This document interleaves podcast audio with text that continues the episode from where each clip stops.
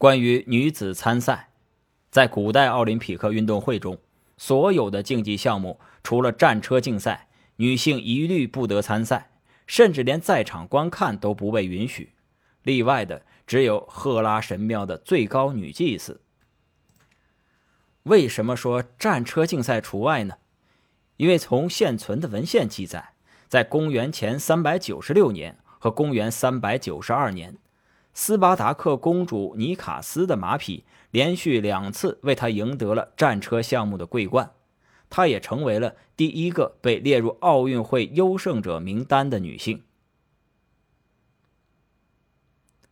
而现代奥林匹克原本是男性运动员的天下，直到一九零零年巴黎奥运会。才首次有女子运动员参赛，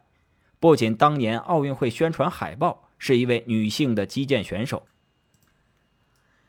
英国网球选手夏洛特·库珀也在当届的网球单打比赛中胜出，成为现代奥运会首位夺得金牌的女性运动员。